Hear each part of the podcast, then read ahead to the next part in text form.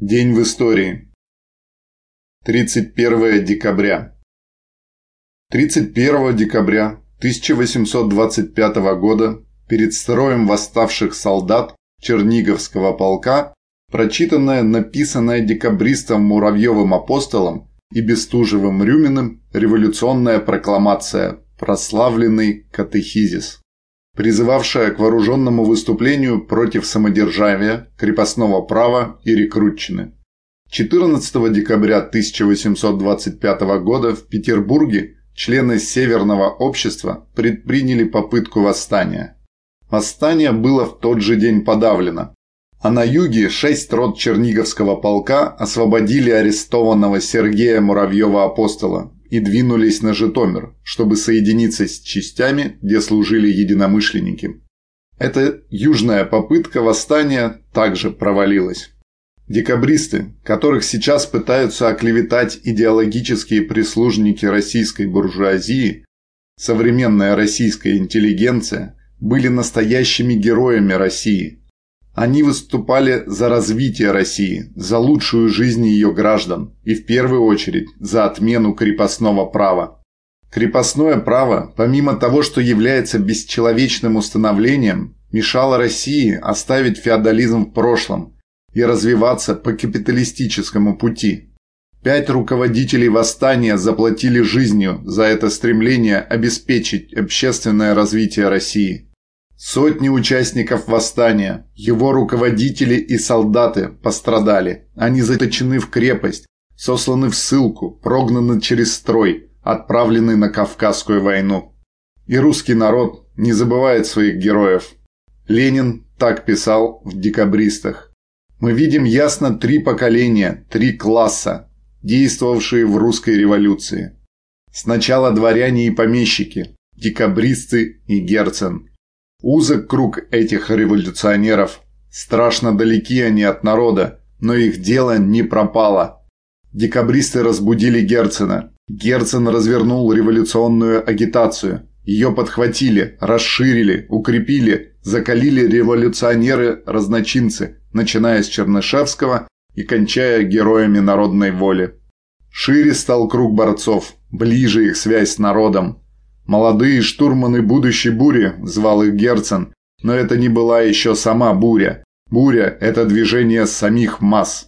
Пролетариат, единственный до конца революционный класс, поднялся во главе их и впервые поднял к открытой революционной борьбе миллионы крестьян. Первый натиск бури был в 1905 году, следующий начинает расти на наших глазах. 1905 год. 31 декабря 1905 года было подавлено московское вооруженное восстание. 17 декабря, после получения известий об аресте Петербургского совета, Московский совет рабочих депутатов обсудил вопрос о политической забастовке. На следующий день Московский комитет РСДРП одобрил план начать 20 декабря с 12 часов дня всеобщую политическую стачку с целью перевода ее в вооруженное восстание. 19 декабря это решение поддержали депутаты Московского совета. 20 декабря забастовало большинство предприятий Москвы. Более 100 тысяч человек прекратили работу. Конкретные требования забастовщиков носили в основном экономический характер. Генерал-губернатор Дубасов ввел в Москве положение чрезвычайной охраны. К вечеру было арестовано руководство стачкой. На следующий день забастовка стала всеобщей. В городе не работали фабрики, заводы, транспорт, государственные учреждения, магазины, типографии. Вышла только одна газета «Известие Московского совета рабочих депутатов», где был опубликован призыв к вооруженному восстанию и свержению самодержавия. На городских окраинах шло формирование и вооружение рабочих боевых дружин. 22 декабря полиция и войска окружили здание училища Фидлера возле Чистых прудов, где проходило собрание дружинников – и в ответ на револьверные выстрелы подвергли его артиллерийскому обстрелу. Это событие стало сигналом к вооруженному восстанию. В пределах Садового кольца началось возведение паригат, в котором участвовали самые разные городские слои. Баррикады служили препятствием движению артиллерии и кавалерии. Дружинники нападали на казачьи патрули, стреляли в полицию.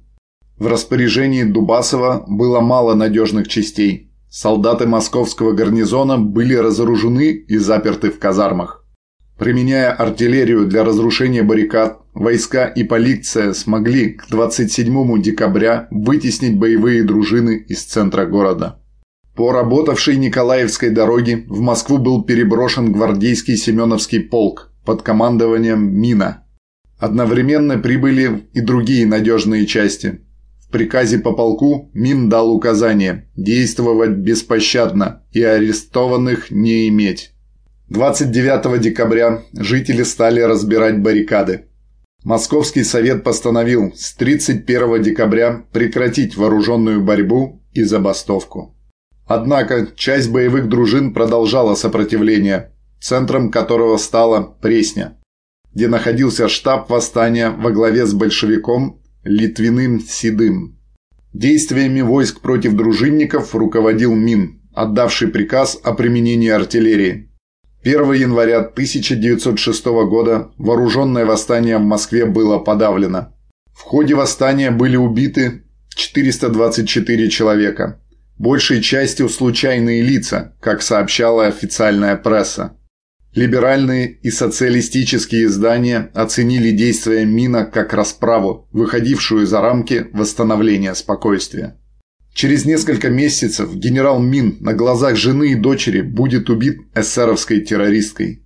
Ленин считал, что потерпев поражение, рабочие приобрели бесценный опыт, который имеет мировое значение для всех пролетарских революций. 1918 год. 31 декабря 1918 года Красная Армия освободила Уфу от белогвардейцев. 1919 год. 31 декабря 1919 года красные заняли станцию Ясиноватая, Бахмутский уезд Екатеринославской губернии, ныне ДНР. 31 декабря 1919 года Конгресс английских тред-юнионов, профсоюзов под давлением трудящихся масс выразил от имени рабочих Англии протест против антисоветской интервенции Антанты, потребовав обсуждения мирных предложений советского правительства, снятия блокады и установления дипломатических отношений с Советской Республикой. 1920 год.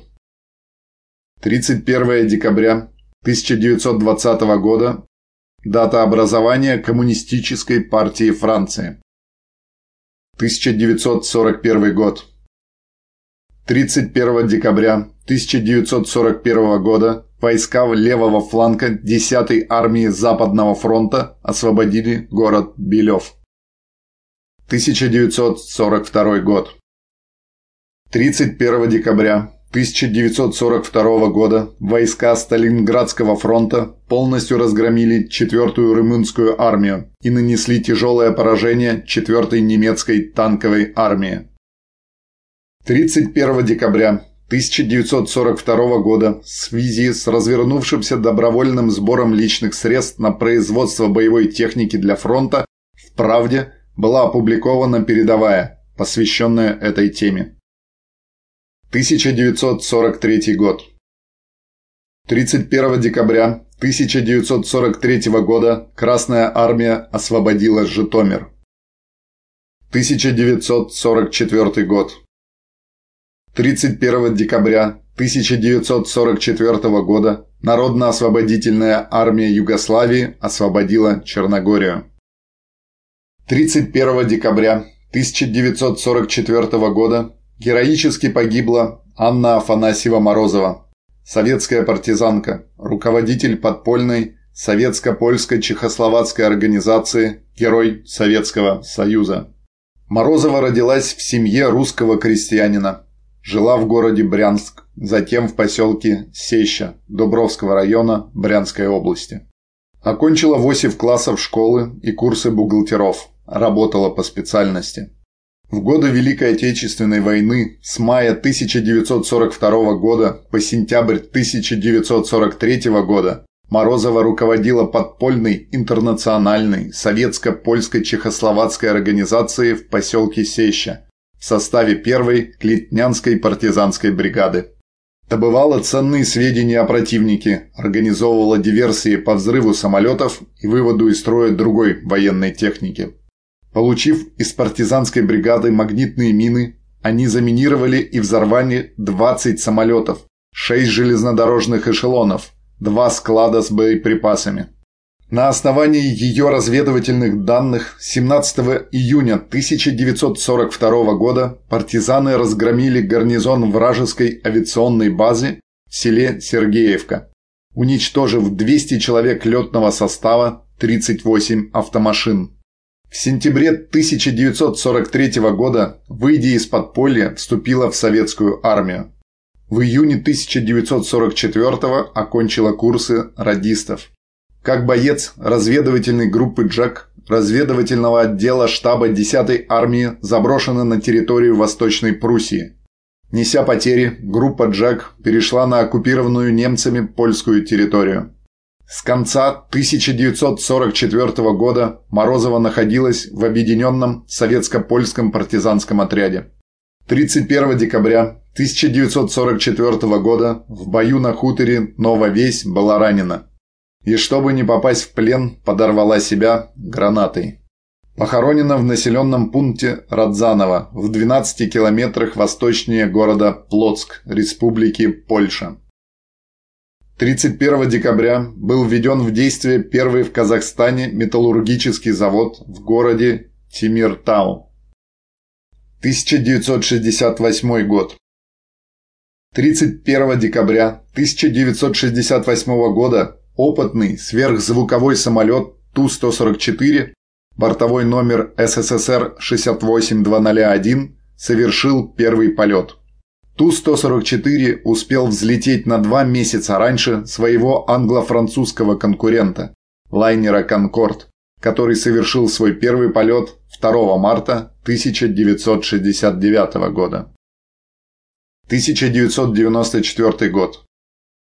31 декабря 1994 года Первая Чеченская война. 31 декабря российские войска начали штурм Грозного. Военные Российской Федерации задействовали около 250 единиц бронетехники. После тяжелых двухмесячных боев группа генерала Рохлина взяла город. Межэтнические конфликты начались в СССР в самом конце его существования. Только диктатура пролетариата обеспечивает мир между разными национальностями. У буржуазии разных стран всегда есть причины воевать, и это всегда были деньги. Рабочий класс разных стран солидарен в своей общей борьбе против капитализма. Пролетариям нечего делить. Когда Коммунистическая партия Советского Союза отказалась от диктатуры пролетариата в 1961 году, она уже тогда заложила фундамент для всех тех конфликтов и войн между республиками и странами, которые происходили и происходят до сих пор на территории бывшего СССР.